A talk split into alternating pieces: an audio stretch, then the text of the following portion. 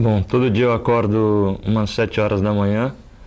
É, primeira coisa que eu faço é lavar o rosto, é, vou tomar café, volto, escovo, escovo o dente, me troco, vou para a faculdade e depois da faculdade eu almoço e vou, vou para o estágio. Acabando o estágio eu volto para casa ou então às vezes vou, vou jogar tênis, vou para academia, assisto TV e durmo lá por umas 11 horas da noite.